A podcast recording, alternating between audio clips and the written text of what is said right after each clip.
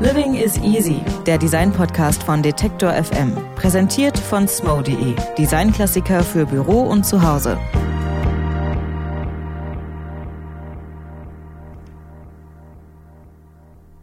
Herzlich willkommen zur zweiten Ausgabe von Living is Easy. Mein Name ist Claudius Niesen und wir beschäftigen uns heute in dieser Podcast-Folge mit skandinavischem Design.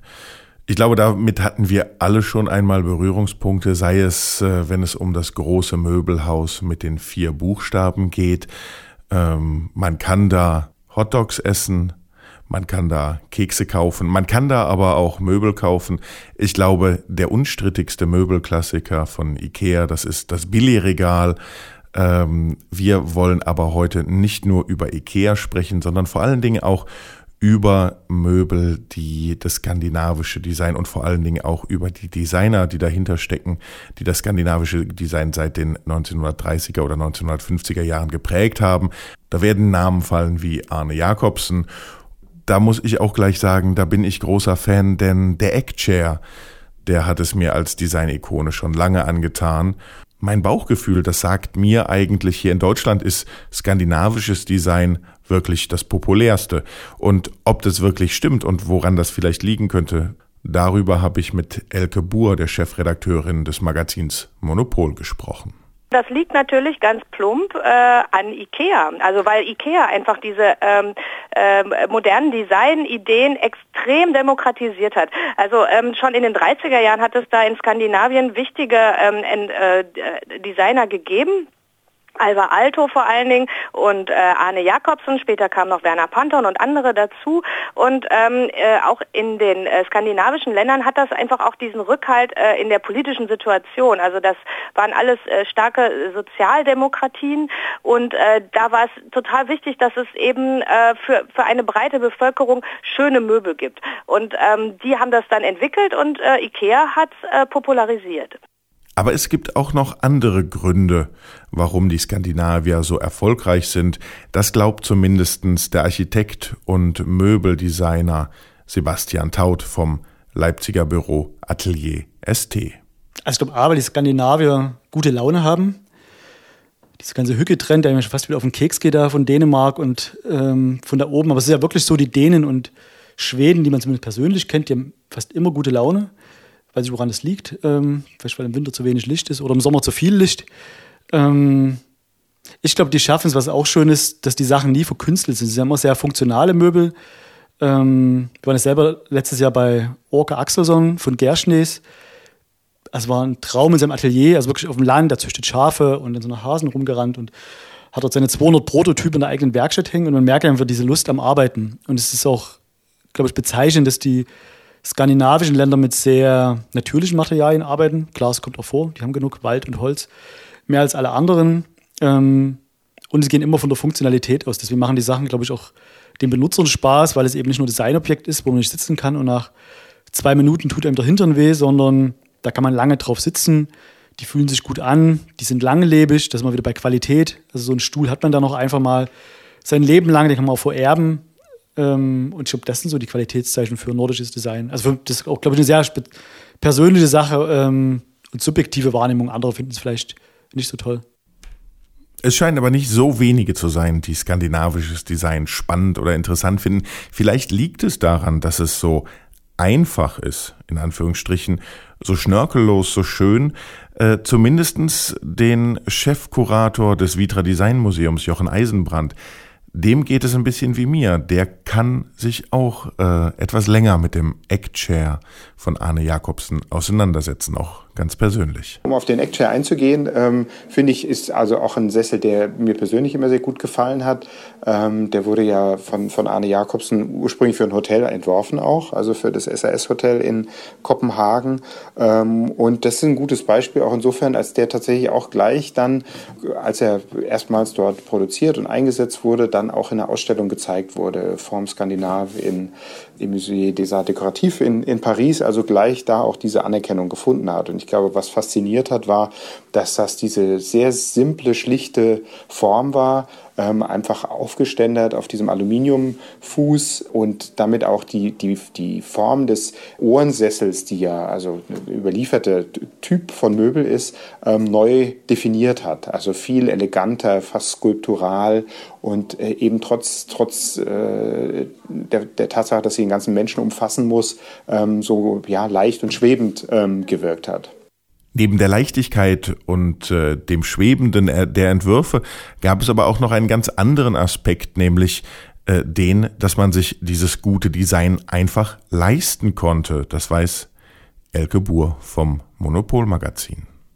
Also zunächst sollten die natürlich äh, günstig sein, also weil die sind ja ähm, in der Massenproduktion hergestellt. Es gab damals äh, neue Materialien und auch neue äh, technische äh, technische Möglichkeiten. Also man konnte zum ersten Mal Holz, äh, also so Spanplatten pressen oder mit Dampf in Form bringen, so dass man so organische äh, bequeme Formen auch bekam, ohne dass man das gleich aufwendig polstern musste. Man konnte zum ersten Mal mit Kunststoffen arbeiten und natürlich war das zunächst mal günstig und ähm, ähm, man merkt das ja auch heute, ich meine, die, die Möbel, die Ikea heute herstellt, sind ja auch immer noch sehr günstig. Und äh, ob man die jetzt schön findet, das äh, weiß ich nicht, aber zumindest ist ja die Idee äh, weiterhin da. Und äh, dass natürlich jetzt diese Originale aus den 50er, 60er Jahren jetzt teuer sind, ist ja auch klar, weil die, äh, äh, weil da setzt natürlich dann so eine Sammler-Euphorie ein und äh, die Nachfrage ist einfach groß, also man muss irgendwie nur, ähm, also ich, was ich halt interessant finde daran ist, dass einfach sich dieser Standard so total gehalten hat, weil es ist ja jetzt auch schon wirklich eine Weile her, ähm, dass die mal so total angesagt waren, 50er, 60er Jahre und dass man in wirklich in immer neuen Retro-Wellen immer wieder genau da landet das finde ich wirklich ähm, interessant. Also es wäre irgendwie wirklich mal äh, vielleicht an der Zeit, dass man da einen neuen Stil entwickelt. Aber ähm, ein äh, Designprofessor, mit dem ich kürzlich darüber gesprochen habe, Friedrich von Borries, meinte dann zu mir, naja, aber äh, die Aufgaben eines Designers heute sind jetzt eigentlich gar nicht unbedingt noch einen anderen und neuen Stuhl zu entwickeln. Das fände er persönlich fürchterlich langweilig, sondern ähm, Design ist heute eigentlich, so wie er das versteht, eher Gesellschaftsdesign. Also ein Designer sollte sich besser darüber Gedanken machen, äh, wie zum Beispiel ähm, Verkehrsprobleme gelöst werden, wie das Problem von des Zusammenleben der Menschen in einer Stadt gelöst werden, wie die, das Problem der Ökologie, der Nachhaltigkeit gelöst wird. Das heißt, es geht gar nicht mehr unbedingt um die einzelne Form. Das ist gar nicht mehr der Punkt, wo man jetzt so Revolutionen anzettelt, sondern es geht eher darum, das äh, Design als gesamtgesellschaftliche Aktivität zu verstehen was ich einen ganz spannenden Aspekt finde. Auf der anderen Seite erklärt es vielleicht aber auch, und da bin ich jetzt mal ein bisschen ketzerisch, warum mir viele aktuelle Möbelentwürfe gar nicht mehr so gut gefallen, weil da vielleicht die Ansätze, die dahinter stehen und seien sie noch so her wie das Thema Nachhaltigkeit, dem Thema der Gestaltung den Rang ablaufen. Das ist mein ganz persönliches Empfinden. Das mag anderen anders gehen. Aber auch Sebastian Taut findet äh, es nicht ganz leicht, sich heute in dieser Arbeit als Architekt oder Designer richtig verorten zu lassen. Ja, ist schwierig. Bei Arne Jacobs kann man wieder antworten. Ähm, er war nicht nur Designer, sondern erster Linie Architekt und hat als, als Architekt eben auch Möbel designt. Ähm, eine ganz klassische Haltung, wie sie auch früher Van der Velde gemacht hat oder auch die Bauhausklassiker, dass man eben als Architekt für die privaten Wohnhäuser alles entworfen hat, eben bis zum Besteck. Das heißt, es gab eine Haltung und man hat eigentlich für den privaten Bauherrn und für das Objekt, eben Arne Jakobsen für diese SAS-Hotelgruppe oder für Privatbauherren oder Mies van der Rohe mit dem Barcelona-Chair, dann wirklich, es gab ein Objekt, es gab eine Architektur und hat man gesagt, um das rund zu machen, stellt man nicht irgendeinen Stuhl rein, sondern zur Funktionalität des Gebäudes muss es auch der passende Stuhl sein. Und da sind eben diese Namen, die wir schon genannt haben, Jakobsen und Mies van der Rohe oder van der Velde, ähm, gibt noch viele andere da Pioniere, glaube ich, in sowas. Und deswegen tragen die auch so lang, weil dieselbe Funktionalität, die die Häuser hatten und die Zeitlosigkeit von so einer Moderne, die schaffen es eben über 100 Jahre hinweg, dass sie immer noch en vogue sind. Und da muss man erstmal versuchen hinzukommen, ne? sowohl als Architekt als Designer. Die Frage, die sich damit natürlich stellt, ist, ist es heute schwieriger als in den 50er Jahren mit dieser gesellschaftlichen Relevanz zu arbeiten? Sie aufzunehmen, vor diesem Hintergrund Möbel zu entwerfen. Stichwort ja eigentlich Gentrification oder überhaupt Wohnungsplatzmangel. Es gibt Trends im Wohnen Richtung äh, Mikroapartments, dass man immer kleiner wohnt. Oder auch wenn wir über äh, das Thema Migration nachdenken, wie bringt man äh, Geflüchtete unter? Da gibt's eigentlich ja genug spannende Aspekte für Designer, für Gestalter, für Architekten, sich äh, vor dem Hintergrund gesellschaftlicher Relevanz mit gestalterischen Aspekten zu beschäftigen. Ja, auf jeden Fall. Das hat sich halt verlagert. Also man sieht es dann nicht mehr unbedingt an dem einzelnen Stück, obwohl das ja natürlich auch, es gibt ja heute auch viele Designer, die sich mit sowas wie Nachhaltigkeit extrem intensiv beschäftigen oder auch an sowas arbeiten, wie äh, wie können wir eigentlich äh, Smartphones machen, ohne dass dabei äh, Arbeiter ausgebeutet mhm. werden und zu viele Ressourcen ver verschwendet und so weiter. Also es gibt äh, natürlich viele Designer, die sich damit beschäftigen.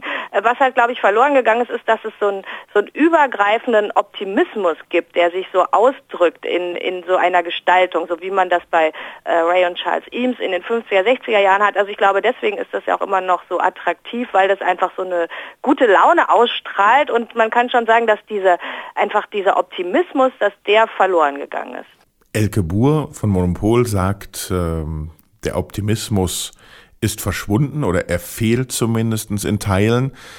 Sebastian Taut von Atelier ST sagt im Gegensatz dazu, es gibt diesen Hücketrend, also diesen, diese Sehnsucht nach äh, Rückbesinnung auf das Wesentliche, auf Ruhe, auf äh, was ja auch schon wieder Werbebilder sind ein Stück weit, ne? Der der einsame Waldsee mit der Hütte und äh, nichts mehr drumherum, das Abgeschiedene.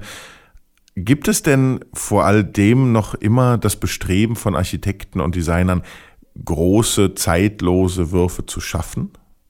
Ich glaube schon, oder ich glaube, das ist das größte Ziel, was man erreichen kann. So eine, also wenn man heute ein Haus gestaltet oder ein Möbel und nach 20 Jahren sitzen vielleicht die Kinder immer noch drauf und die Enkelkinder, dann hast du, glaube ich, nicht so viel falsch gemacht.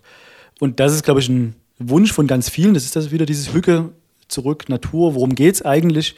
Ähm, neben all dem Facebook, Instagram, wir werden den ganzen Tag zugeblinkt mit neuester Stuhl, neuestes Design und wieder blink und bunt. Wenn es dabei einer schafft, der sagt, ich mache ganz in Ruhe, gibt es so einen Designer, habe gerade den Namen vergessen, der macht auch ein Schwede, glaube ich, der designt Holzlöffel. Der schnitzt jeden Tag zwei Löffel. Und die sind wunderschön. Was anderes macht er nicht. Der tut aus verschiedenen Hölzern Löffel schnitzen.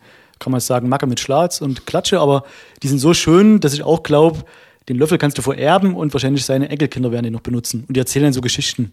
Und das ist ja das Beste, was du erreichen kannst, wenn so ein Möbel schon so eine so ein eigenes Vintage bekommt, ein Eigenleben und so eine Speckigkeit. Und wenn so ein Barcelona-Chair schon ein bisschen abgeranzt ist ähm, und aber Geschichten erzählt. Wo du sagst, weißt du noch damals vor zehn Jahren die Party, wo der Riss reinkam und das, also da macht es ja Spaß. Und das schaffen noch gute Klassiker, so weit zu kommen. Apropos gute Klassiker, ich habe am Anfang gesagt, ich äh, war lange wahnsinnig verschossen in den Eggchair von Arne Jacobsen. Damit bin ich nun mal sicherlich nicht ganz alleine, denn äh, der steht ja in so mancher Hotellobby heute und äh, auch neulich habe ich ihn, glaube ich, mal beim Hemdenkaufen irgendwo in einem Oberbekleidungsgeschäft gesehen. Er sieht wahnsinnig gut aus, egal in welcher Farbe. Mein Favorit wäre natürlich Leder Cognac.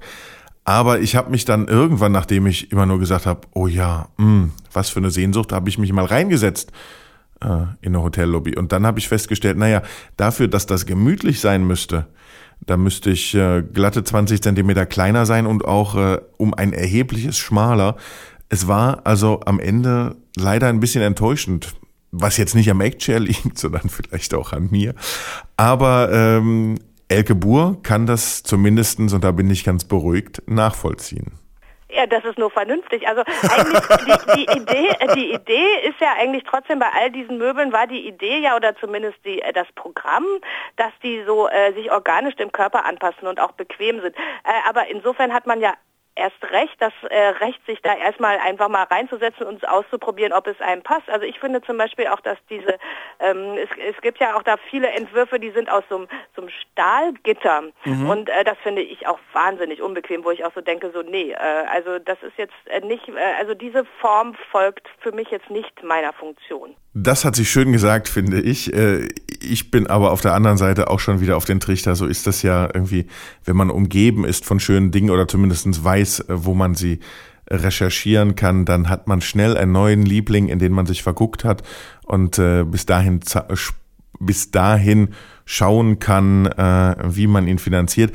Der Swan Chair von äh, Arne Jakobsen, der sieht irgendwie noch filigraner, noch kleiner, noch zierlicher aus, aber ganz ehrlich, der war saubequem. Habe ich schon drin gesessen. Nun gut, jetzt warte ich noch ein bisschen, bis das Taschengeld reicht. Das war die zweite Ausgabe von Living is Easy, der Design-Podcast von Detektor FM. Mein Name ist Claudius Niesten und ich würde mich freuen, wenn Sie uns wieder hören. Und zwar äh, entweder hier bei Detektor FM oder auch überall da, wo es gute Podcasts gibt. Bei dieser, Spotify, Apple Podcast oder auch Google Podcast, jetzt ganz neu. Auf bald, demnächst in einem Monat, da gibt es die dritte Ausgabe von Living is Easy und dann geht es um das Thema Mid-Century. Bis dahin, alles Gute. Tschüss. Living is Easy, der Design-Podcast von Detektor FM. Präsentiert von smo.de, Designklassiker für Büro und Zuhause.